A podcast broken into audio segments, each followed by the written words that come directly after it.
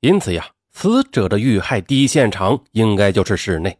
接下来，尸体被直接的送往了解剖室。高度腐败的尸体会散发出有毒的气体，而法医佩戴的防毒面具啊，虽然可以过滤到大量的有毒气体，但是还是不能完全的阻挡臭味。那种尸体的腐臭还夹杂着酸臭。让靠近的人的肠胃迅速的翻腾起来。只见解剖台上的这具女性的残缺尸体，皮肤显得是格外的苍白，没有头和一条腿的躯干是孤零零的躺在解剖台上，这让人感觉毛骨悚然。尽管尸体腐败的很厉害。但是呢，还是能够看出来，死者是比较年轻的，身材很好。死者的左大腿还有一处精致的纹身，脚指甲涂有鲜红的指甲油。在法医尸检的过程中啊，死者的年龄呢，可以直接通过牙齿来判断，而丰富经验的法医呢，还会通过耻骨的联合面，就是两侧盆骨的连接处叫耻骨联合。啊，就是通过耻骨联合面的形态来判断的，这样的判断结果呀会更加的准确。误差呢一般是在一到两岁之间。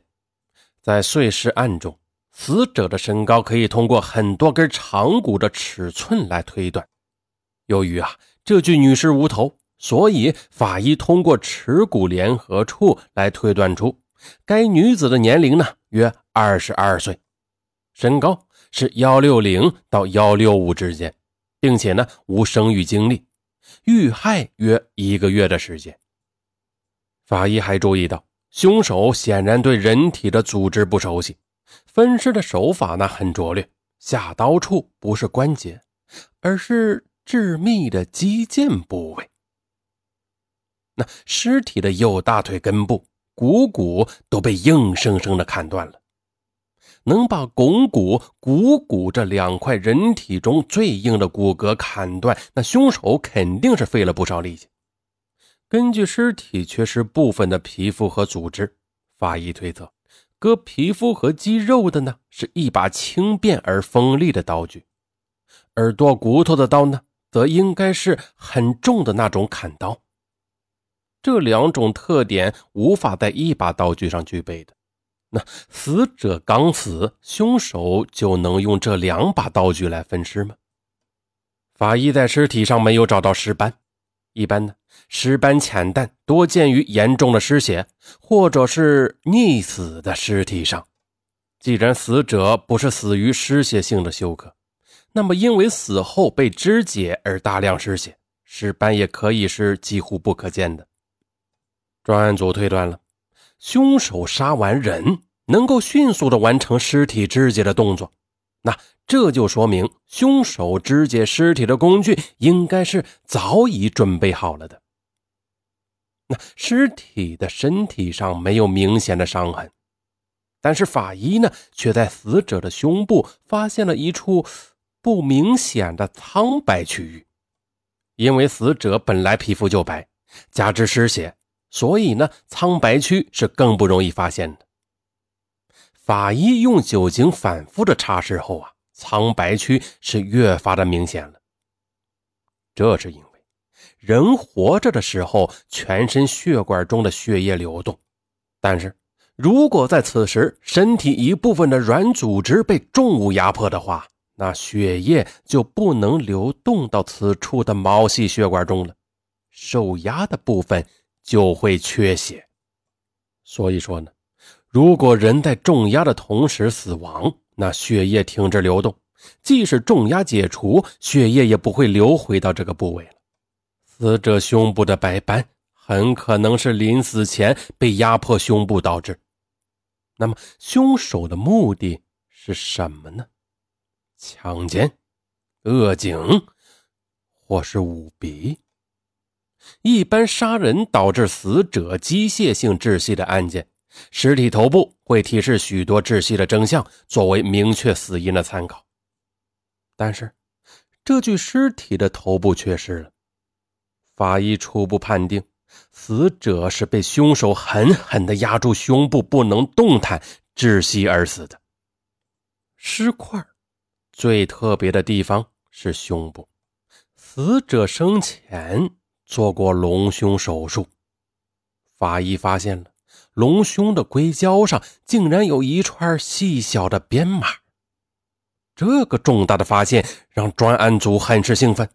立刻要求法医人员对胸部内的硅胶进行检验，因为如果能通过硅胶找到为死者隆胸做手术的医疗机构的话，那死者的身份就能够确定了。按照这个思路，专案组根据硅胶上面的相关信息，很快的找到了这家硅胶的生产厂家。七月一日。彭晓等专案组成员飞往武汉寻找这种硅胶的总经销商，而硅胶上的数字呢，正是产品的批号。这批产品呢，是三月二十四日武汉总经销商进货的，有二十九个发往全国的整形医院，有十五个女性使用了该批号的硅胶。但是啊。由于患者大多不愿意在整形医院留下自己的真实信息，所以呢，专案组成员只能通过主刀医生逐一的回访这十五个手术者来排查。这时候，一个在珠海一家整形医院做过隆胸手术的年轻女子小青引起了彭晓的注意。他于四月三日在珠海的这家整形医院完成了隆胸手术。使用的正是这个批次的硅胶，可是呢，医生拨打小青的电话时已经无法接通了，而他的年龄、身高等特征与死者基本相符。六月十二日，深圳市桂园派出所接到小青父亲的报案，称女儿在深圳离奇失踪。原来，小青今年二十二岁，是广西北流市人。他长期居住在珠海，是一个平面模特。六月七日，他因为在深圳有拍摄任务，所以从珠海来到了深圳罗湖的红桂路朋友小雪家暂住。而六月八日，小青出门后就和大家都失去了联系。小雪证实，由于模特行业对身材呢要求很高，所以。四月三日，正是他陪同小青在珠海的这家整形医院完成了隆胸手术。再就是，骑到深圳的当日，两个好朋友还去做了美甲。那小青为自己的脚指甲选择了鲜红的大红色。恰恰的，这个失踪的美女模特，无论年龄、外形、身高等特征，都与死者是高度的吻合的。接下来。